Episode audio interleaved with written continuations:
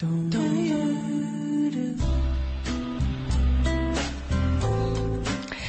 周老爷回来了啊！你好，大家好。对，在周五的时候，我们又可以听到周老爷的声音了。嗯，就说一下，有的时候周五的时候，周老爷如果出差什么的，可能那天我们会临时调整其他的节目啊。如果那天收听的朋友也不要觉得失望啊，因为基本上我们周五周老爷都会来的。但是下周五周老爷也来不了呀。下周五你也来不了。欢度五一。我们就提前预告一下好了，我们还会有其他的五一的特别节目，也欢迎大家关注啊。我们今天要把这个如何识别对的人这个话题收尾，对。但是在收尾的同时呢，我们也热烈的欢迎收音机前的听众朋友，嗯，跟跟我们共同来探讨您生活当中的关于感情、关于爱情、关于其他的一些。你觉得让你烦扰的一些事情，喜欢的、高兴的也行，也行啊！就欢迎大家通过我们的热线八八三幺零八九八参与到节目当中，和我们一起来聊一聊，来分享一下啊！除了我们的热线八八三幺零八九八之外呢，呃，您还可以通过我们的微信公众平台来和我们取得联系，可以关注我们的微信公众号“文化很有料”。嗯，对我们这一段一直谈的是如何识别一个对的人。我们谈了很长时间了，原来是上一期节目要收尾，但是有三个听众跟我们打来电话进行了交流，所以又延续到这一周。上一周我们谈到了如何识别对的人的时候，我们有一个提示，就是在初相识、步入恋爱阶段的初期的时候，一定要减，一定要警惕第一次的矛盾和第一次的别扭。嗯，啊，我们往往把第一次的别扭和第一次矛盾忽视了，因为心里边有渴望。心里边怕失去对方，所以总是暗示自己算了吧，偶然的吧，不会再有吧。其实第一次的别扭，可能就是你们今后很长时间，以致以至于导致你们最后分手的别扭。啊，有有的朋友就是能记住第一次说我爱你，但是他们忽视了第一次说 no。我们上次谈到这儿。哎，但是关于这个部分哈，其实。一方面我特别赞同周老爷说的话，但是另另外一方面呢，我也觉得这个话很容易让人弄混淆。嗯，你说第一次的别扭啊，对，这个别扭我我怎么理解？比如说我们在谈到一部电影的时候，他的观点和我的观点是完全不一致。对，那就是有可能，那就是价值观。比如他第一次他进进进家的时候留了半扇门，他没关门，你也觉得别扭，这就是永远的习惯，不要小看。一个人形成一种潜意识和一个习惯是改不了的。嗯，就大的方法或者是一种形式上的掩盖或者是遮掩，人可以做。嗯，但是潜意识就第一反应和潜意识的东西里边是很难改，特别是习惯。所以我们要留意的是，第一次让我们产生不舒服或者我们觉得不对劲儿啊，怎么就这样呢？这个状态，呃，这个里边没有对错啊，因为对方的习惯跟你相悖，对方的价值观跟你对立，不能证明你对。但是你要注意，你要找跟你顺的人嘛，跟你搭的人，对呀，合拍的人，对啊，男女关系没有对与错，但是他有合不合？嗯，男女关系的最高境界就是臭味相投嘛。你别人看着我不咋样，我俩过得好，但是你看着我们郎才女貌的挺般配，但是我们俩非常的煎熬，那是我们自己的事嘛。所以上一趴我们谈到了要警惕第一次的别扭，一定要注意这个。如果你忽视了这一点的话，往往后拖，拖到最后的时候，你会发现。麻烦会越来越多，有时候会损失更大。嗯，就像我们身体，上次我们不讲到做肠做肠镜胃镜吗？嗯，如果你发现一个小的息肉的时候，你立刻把它勘测掉，就好了。但是你让这个息肉这个小的问题它往上涨，这个小的恶它往上涨，长到一定程度，它长到一公分以后，三年以后，它恶变的几率就非常大，而且到最后恶变的时候，它那个速度非常快。嗯，对吧？潜伏期时间很长。是。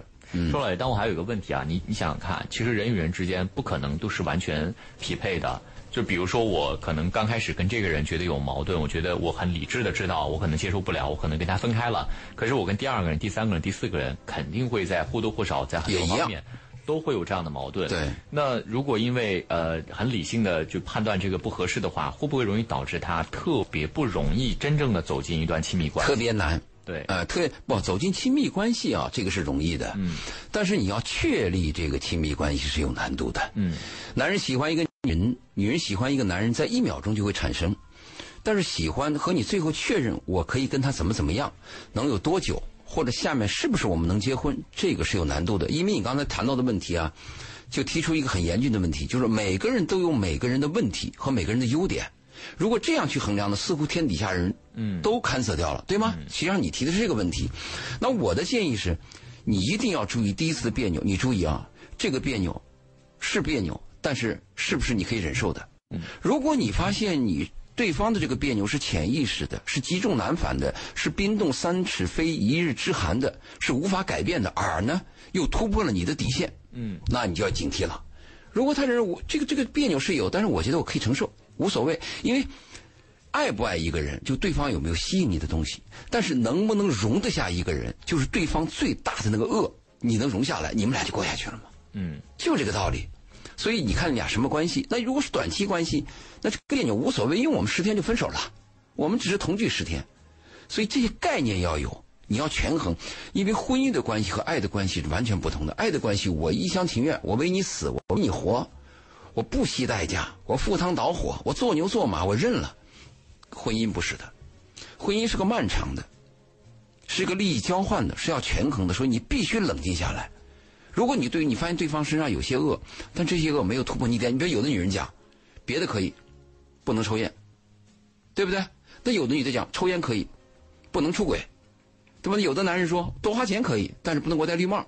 那有的时候戴绿帽可以，但是你必须要告诉我，就没 底线就完全不一样。其实我跟你说，他说这种话，他的底线也是活动的。你比如说，你真告诉他了，他又有别的要求。人都是在 A 的状态下讲 A 的理由，等你到 B 的状态，他又强调 B 的一个环境。嗯，往往是这个样子的。但是不论怎么样，我们在一个理论值啊，就像我们上那个法医学的课的时候，他给你假定一些犯罪现场让你侦破的时候，他那个条件是死的。它是个理论值，其实，在你真正的生活环境当中，和你真正在破案的时候，它有些东西是有变数的，对吗？我们在谈论的时候呢，因为我们是面对很多陌生的听众，我们也不知道你是张三李四王麻子，你有什么事儿，我们只能是把自己所知道的一些简单的经验漫谈啊，增加一个思考，就是凡事要长久的关系，就是我就讲的，我们不是合作关系了，咱俩是合股了，就你成股东了。那这种关系你一定要考虑了，合作关系无所谓，合不来就把。所以这个有时候你看啊，你成立一个董事会的时候，不说这个人要有钱，这个人不但要有钱，他跟你的价值观，他跟你的习性，包括你的脾气，你们俩是不是互补，都要考虑到。当然你猴急到我非要钱，那就别的就不考虑了嘛。那有些人也是结婚的时候，当时我很猴急，我一切都可以答应。结了婚以后呢，他就发现他变了。所以这个东西呢，我们我们要提醒大家，嗯，就是警惕第一次的矛盾。再一个呢，我们就要讲啊，呃，有些人会把一种关系来确定我和他是不是好。比如说，有一个女人很想结婚，那刚好来了个男人呢，我就不想结婚，我就想跟你谈恋爱。这个女人就可能说他流氓，说你只谈恋爱不结婚啊，不结婚，那你光谈恋爱，有些人定义为流氓，他就排斥。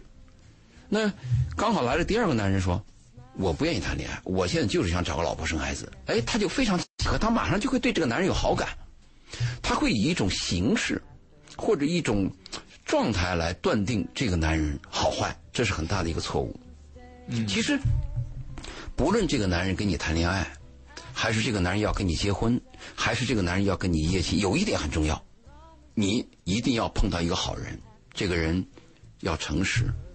要善良，要有责任心。如果你碰到是个好人，在你的一生当中，不论是你谈过一段恋爱，还是有过一段同居生活，还是要结婚，你都会有收获。但假设这个人有问题，就是我们假设这个人有问题，就像你买车一样，我不论他是奔驰，还是这个桑塔纳，他只要这个车有问题，那你都会都给你带来没法上路都对。嗯，所以很多女孩呢就认为一个男人要跟她结婚啊，她就肃然起敬。首先，她就断定这个男人很正规、很正派，是个好人，不见得。因为也许我正是家里逼的我走投无路，也许我正有一种什么想法，我就想找个老婆给我挡一挡，我正在升升迁的时候，完全有可能。所以我们要了解一个人的时候，你要以以这个人的品行去了解他，而不是以他的一种跟你确立的方式去下结论。啊啊，情人，情人就是危险的，啊，就就就就是很糟糕，就是随便的。谈恋爱就是，就是这个不负责任的啊！要跟我结婚就负责任，你以为结婚给你负责任吗？好家伙，结婚折磨你的人有的是啊！结了婚以后你受苦的也有的是受骗的，也有的是啊。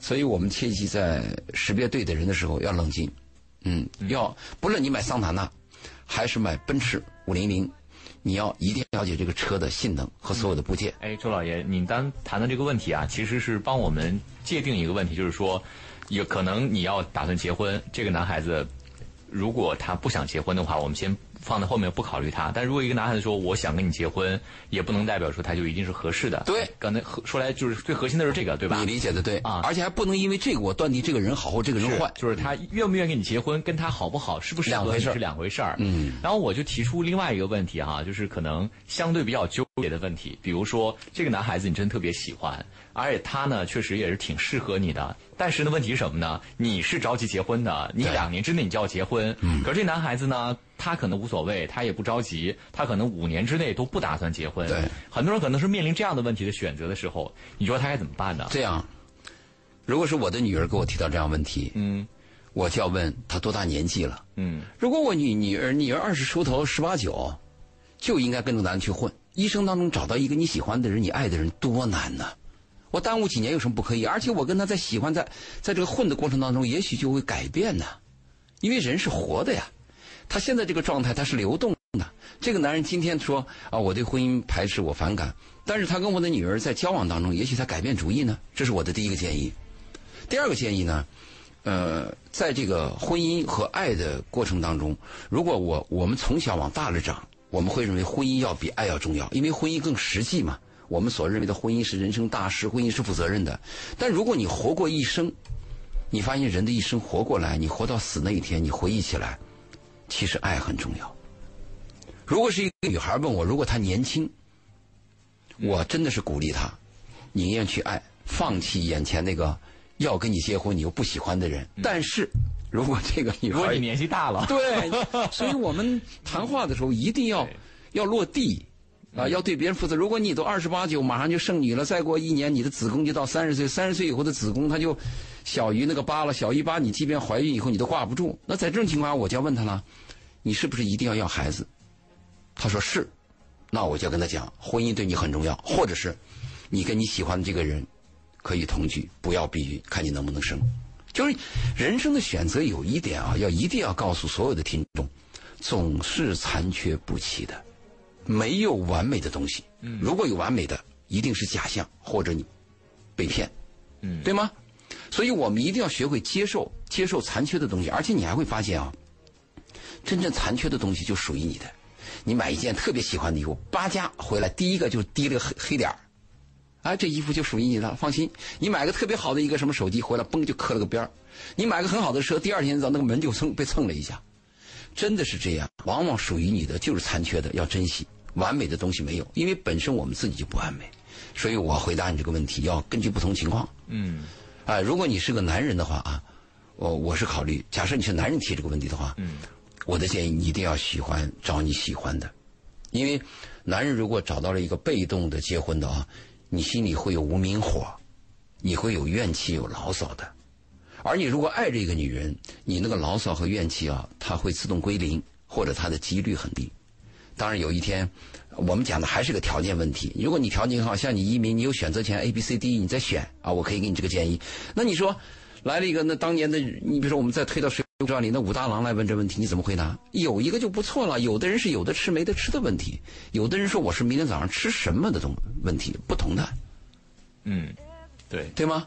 就是刚才那个接受残缺的，我觉得我很认同，非常重要啊！真的，如果你不能接受残缺的，嗯，那么这辈子你一定是孤家寡人。不论你是朋友，还是这个婚姻，还是恋人，一定是这样。但是这个残缺看残缺到哪里？比如说这个女人，我的建议这样啊：如果她长相差了一点，但是她内在很好；另外一个女人长相很好，但是内在有缺陷，我建议选第一种。选内在好的女人，嗯，因为内在好的女人她跟你贴近呢。女人的肉体对你的吸引力最多就是十年，二十岁到三十岁。十年以后，一个女人有没有生命力，真的是在她的内在。就长得好不好是爹妈的问题，但是可爱不可爱是她自己的问题，她自己的后天的修养啊，她自我完善啊，自律啊。而且你要跟一个内在好的女人在一起，你会越看越顺眼的，啊，哪怕她的这个脸上有个小疤。你都会喜欢的。但如果一个女人很靓丽，她一身的毛病，老给你他妈大便，你过得很痛苦，三天一小吵，两天一上吊，你会非常讨厌这个长相的，你见了就烦。所以内在是最重要的。我们讲一个人最后合得来合不来啊，完全的内内在。离婚的时候绝不会说他鼻子太高了，绝不会，因为鼻子太高了，你刚开始就看见了嘛，嗯，对吗？你离婚的时候一定讲的是内在的问题。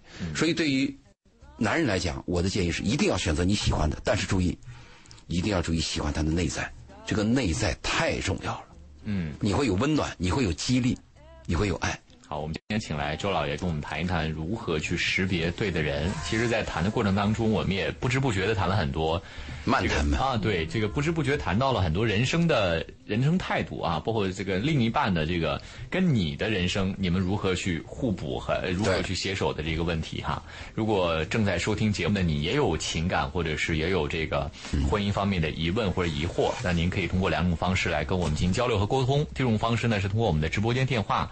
八八三幺零八九八八八三幺零八九八，您拨打这个电话就可以跟我们直接的表达您的问题，周老爷会跟直接的对话。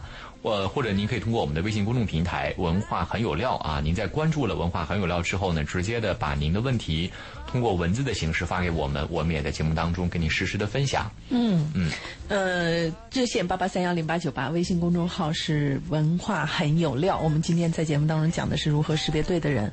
到目前为止呢，周老爷给出的这些建议哈，其实真的都很有建设性，就是很有很值得参考，包括。完美的事情不要太过追求，包括注意第一次的别扭是不是突破你的底线。对，我们我们拼命的在强调说，第一次让你别扭，这个要警惕。警惕的后面是你要分析，我可以接受还是不可以接受。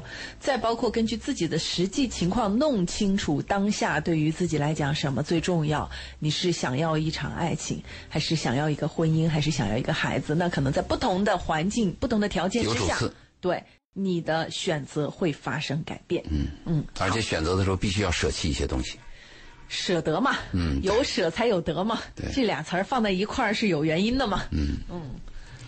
呃，那我们再说一下吧，就是我们原来谈过一个，就是你了解他比较困难，因为识别对的人你要了解他嘛，但是你跟他是有利益和利害关系的，也就是说，对方他会有些遮蔽，他在你面前一定有一些装饰，嗯，你呢也同样。这是人的本性嘛，都希望把自己好的一面给对方，特别是你希望得到对方的时候，你就会尽量的按对方的喜欢去做自己的行为。他就说很难了解一个人。嗯，所以我们在前期介绍过，就说你可以了解他的家人，他爸他妈，对吧？如果他妈那样，这个女儿也差不多。不过他们家是一种状态，那可能也会受些影响。当然也有小事件，也有背离的啊。还有一种情况就是，如果你暂时见不到他的父母，见不到他的亲人，那么你可以看他对陌生人，比如说走马路的时候，随便有一个老人需要需要帮忙。或者是在商店的时候，在购买东西的时候，对待一个服务员的态度，嗯，还有呢，就是我们在上车的时候啊，包括对的士司机啊，我们是一种什么态度？对扫马路的什么态度？你看他对陌生人，注意一定要留意他对陌生人，他对陌生人的表表现啊，可能是最本真的，因为在我们的印象当中，陌生人就无所谓，对吗？所以你一定要看他对陌生人的态度。如果他对陌生人很尊重、很慈爱。哪怕一个小朋友，他会给予微笑啊；一个老太太，他会帮你一把；对一个随随便便的服务员，他都给予尊重，那这个就要加分、嗯、对，这个能判断一个人的品德好，或者是他比较素质修养啊。但是在感情世界里头啊，有有的人，你看，比如说他在社交生活，或者他在正常的作为朋友，他是非常好的。你说多重性，对对。但是你想，有的时候，一有的人他进入到亲密关系里头，他是另外一个人，对，完全有可能，完全不一样的人，完全有可能。他可能那些他在一直以来隐藏起来的那个亲密关系的那个他，可能是遍体鳞伤，或者是有很多毛病，他自己都很清楚，展现出来之后是很吓人的，或者是很会伤害人的。完全有可能，啊、就是我们有些人到接触深了以后，他的底层数据你发现是嗯，完全叫你。猝不及防，嗯，这个是有的。但是我们刚才谈的如何识别对的人，大部分还是在一些初级的阶段，嗯。另外，你不论他的心底有多么的美好和心底有多么的晦暗，那是一定要接触了以后，要深入接触，而且要有事件的爆发，你才能发现的嘛。但是我们初期的时候，我们要给大家介绍一些经验，比如说你要看到对陌生人，你要去了解一下他的爸妈，如果他有上司，他有下司，你都要看看他怎么为人的。特别是如果一些供应商跟他在一起，他那个趾高气扬的、横眉冷对的，那你就要注意这个人有专横跋扈的一些毛病，是吗？如果他对一个呃普通的人呢都给予帮助、有温暖，那起码你能断定他是个善良的，因为这个就不是伪装的了嘛。嗯，所以我们只能给大家一些这些初级的建议。这些建议呢，当然你了解的点越多越好，但实际上这个了解一个人还面临一个问题啊。呃，就是我们对自己的了解也是有限的。有一天我们碰到了一件事儿，我们会反思：哎，我怎么是这样的人呢？过去我好像不会做出这样的事儿，这一刹那怎么会会变成这样子？就是他有变化。嗯，你接触一个女人，这个女人要跟你共同生活以后呢，你们俩互相会有影响。比如说，这个女人对你很谦让，可能会把你的毛病就惯出来了。啊，如果说你呢对那个女人呢要老开绿灯，那你那个女人是不是也有些毛病？她互相还有一些感染和互为老师，就是成长也很重要。如果你断定这个人很单纯也很好，那你后期还要培育啊，你不能说一个苗子你就随便乱长，啊，你说什么我都 yes，那有一天就就就把你压死了。所以这个东西要全面。啊，我我我们的建议是这样子的，对吧？所以今天我们先讲如何识别，往后我们还要讲如何搞定，搞定，然后搞定了之后还要把它 hold 住、留住，对，这才是一个一个的过程啊！大家可以好好期待一下。呃，周五的时候我们请到的是周老爷，收音机前的听众朋友呢，您也可以通过我们的节目热线八八三幺零八九八参与进来，然后和周老爷聊聊天啊，说一说您。最近这个感情生活当中的一些问题，亲情也好，爱情也好，友情也好，呃，或者是你觉得有收获的部分，跟我们来分享都可以啊。嗯。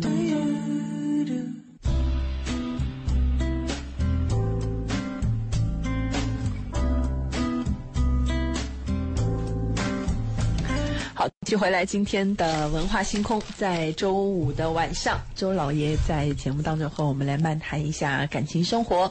嗯，我们最近的主题是如何识别对的人。这样，当然我们要建立一段亲密关系，尤其是比较牢固的亲密关系，以婚姻为目的的亲密关系。这个对的人其实还蛮重要的，跟谈恋爱不一样。谈恋爱是你没法识别，你爱上了就是爱上了啊，你要飞蛾扑火，谁也拦不住你。对。但是如果是婚姻的话，它需要一些理智和客观的东西在。当然，你能够喜欢他，你能够爱上他，那是更好的事情，更完美的事情。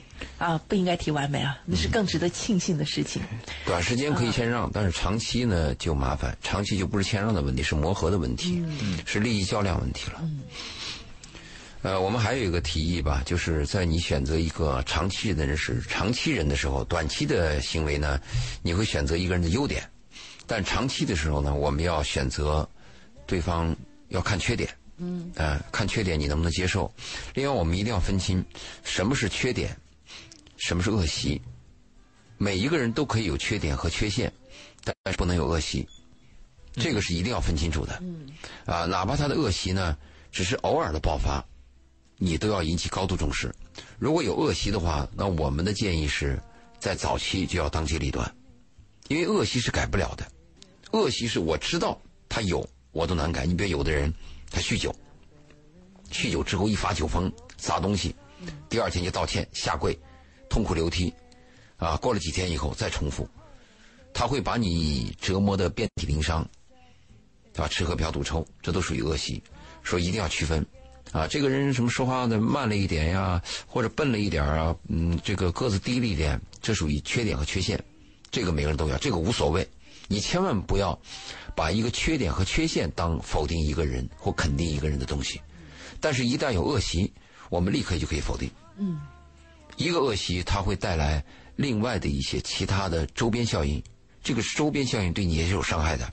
而且，一旦有恶习，它首先伤害的是他的肉体和关系最接近的人，陌生人没事儿。嗯，但是他一旦有恶习，那首先伤害就是你的孩子、你的夫妻关系、你的朋友、你的爹妈，就这样子的。所以我们在选择的时候一定要注意这个问题。那还有一个呢，就是我们在选择的时候呢，我有一个建议。当然，这个建议在十年前、二十年前、上个世纪提出来的时候，遭到了很多人反对。但现在呢，大家似乎可以接受。就我的建议是要同居。你怎么样了解一个人？你就约会，啊，你哪怕有那一夜情，都很难了解一个人。我说的同居是，要在一起吃饭，要一起生活，啊，刷牙、洗衣服都要在一起。在这个过程当中，你去断定一下跟他是否合适。当然，同居有很多种形式啊，有的形式我就是为了性，啊，那这是这个东西不是我们为了要试婚的同居。那有的同居是，我是为了搭伙过日子，把生活的成成本降到最低，啊，那这个东西也不是同居的目的。我说的同居目的就是你想确认这个人能不能跟他过下去，这样的同居是有意义的。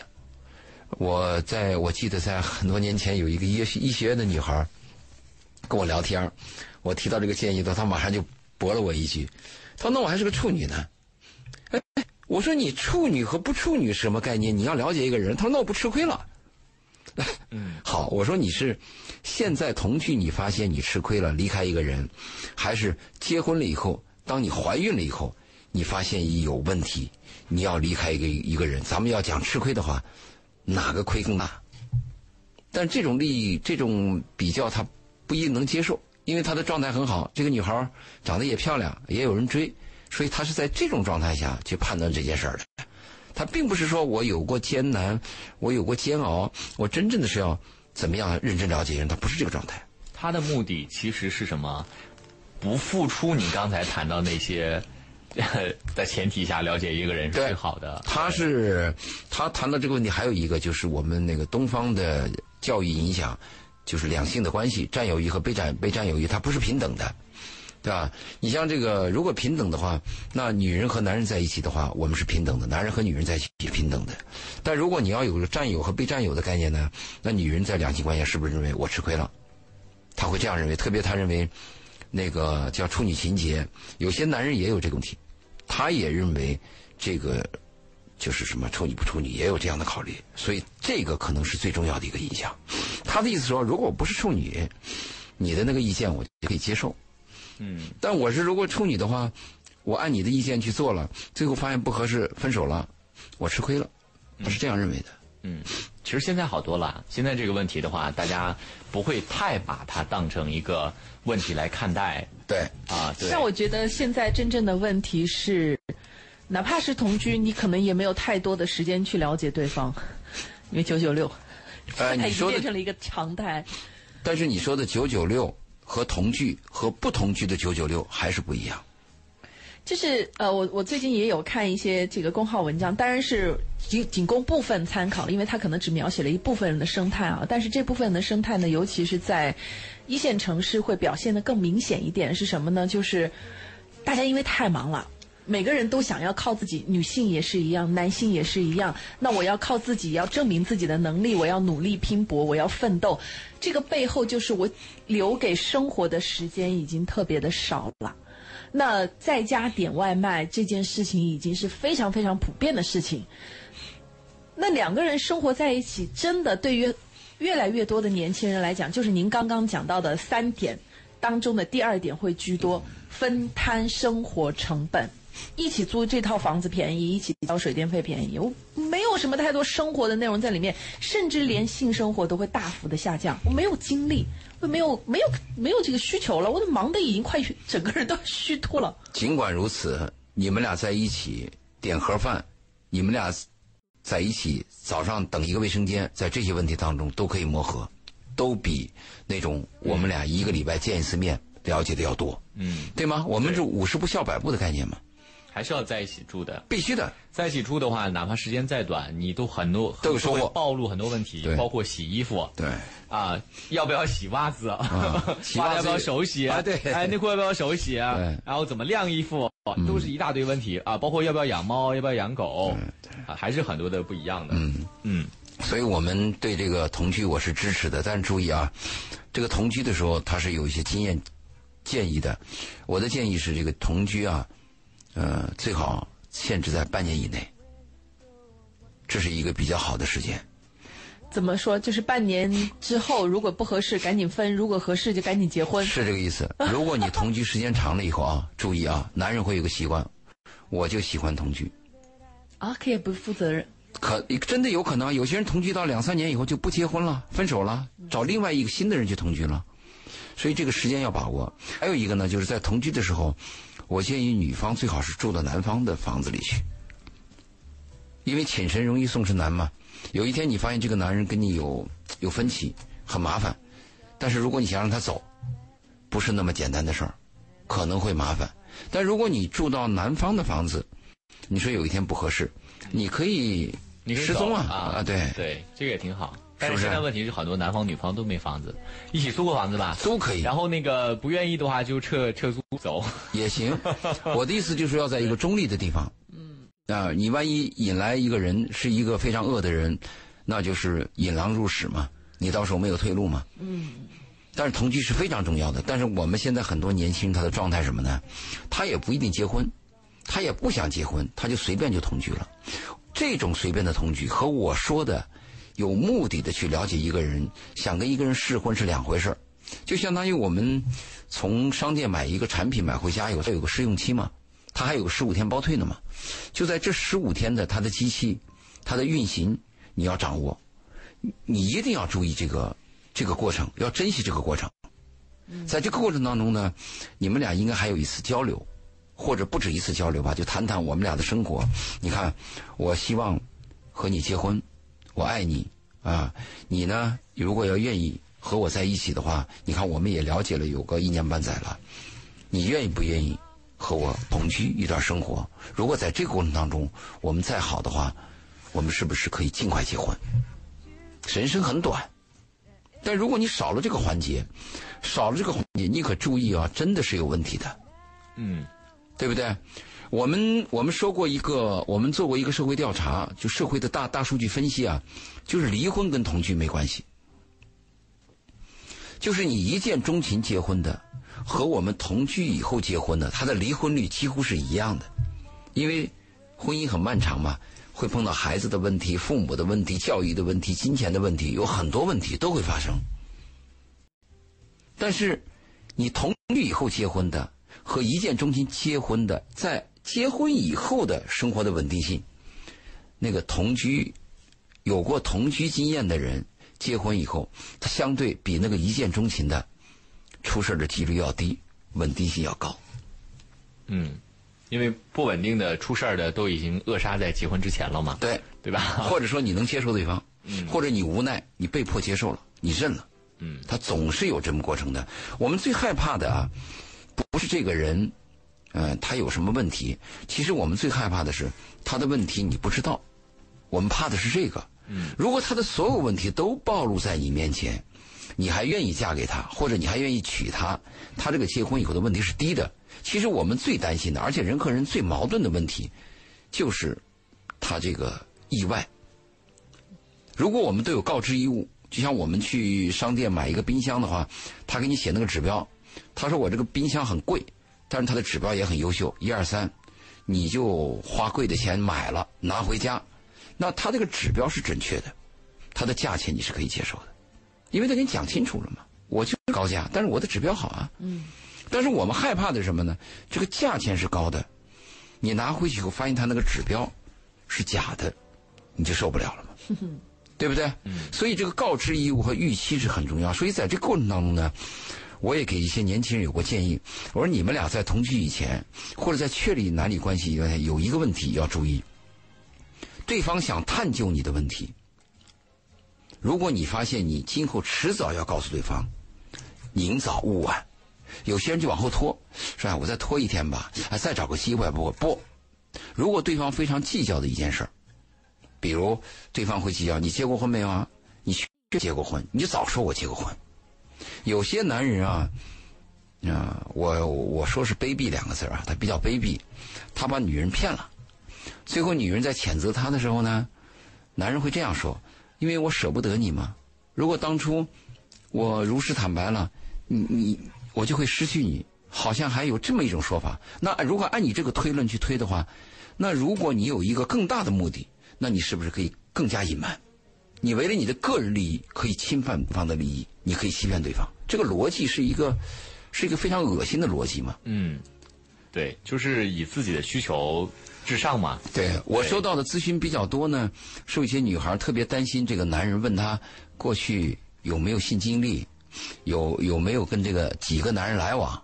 我的建议是这样：如果是女孩，对方有没有问你问你有没有性经历，这个瞒不过去，你就直说我有。但如果男人再细问啊，你有几次啊？和谁在一起？怎么样？什么动作？拒绝回答，那是我自己的私生活。啊，而且我还建议什么？如果你有四五个男朋友呢，你就说一两个，对吧？一两个，或者男人还问你跟那男人是这个这个呃这个为什么离婚的，或者为什么分手的，你尽量把这个问题淡化。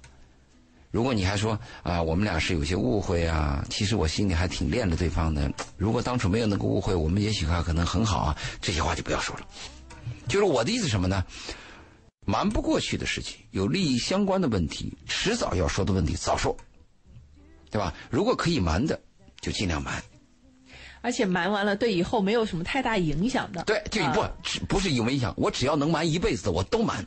哈哈，可是这个很难呐！我不不过完这一辈子，我哪知道能完一辈子？你要你要权衡嘛。如果你发现是，他这个迟早要说，我建议早说，这对对方负责任啊。不止一个男人。无关紧要的话，确实可以。对你说，我们上次做节目的时候，有一个男人打来电话，他是离了婚，有个孩子，他就是把这个孩子隐瞒了。他活得多累啊！跟着后面这个老婆又生个孩子，好家伙，他那个原来那个孩子，他要给赡养费。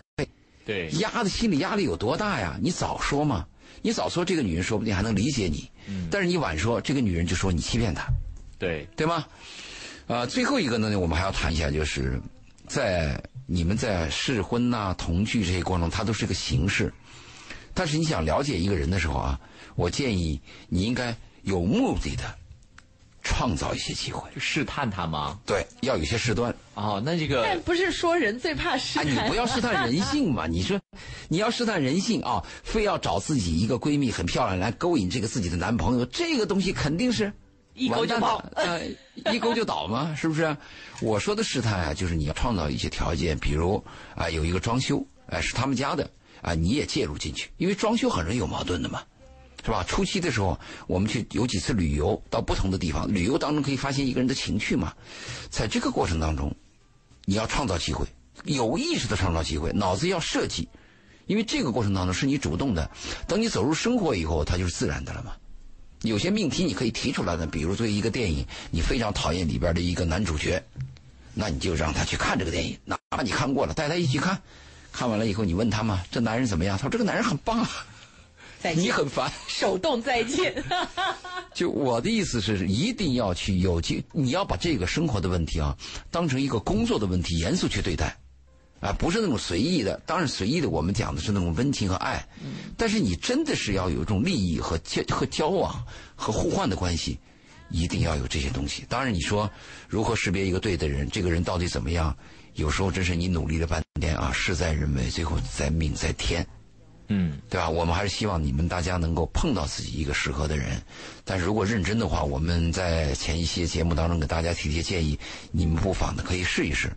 我们这期节目就讲的是，我们就落点就落在这儿了。我们下一期节目就要讲如何搞定一个对的人，就起码你喜欢他，你怎么样能够尽快接近他，能把你的关系确立，就是我们说追到手啊。我们会简简简单的讲讲一二三。好，那期待下一次周老爷再来我们文化星空跟大家来讲讲这个话题。那节目之外呢，大家如果还想跟周老爷聊聊天，可以从我们的微信公众号“文化很有料”当中直接回复“周老爷”，周杰伦的周，老师的老，爷爷的爷，回复获得周老爷的二维码之后，记得说明一下是咱们文化星空的听众，很重要。好，谢谢周老爷，我们下次节目再见，拜拜。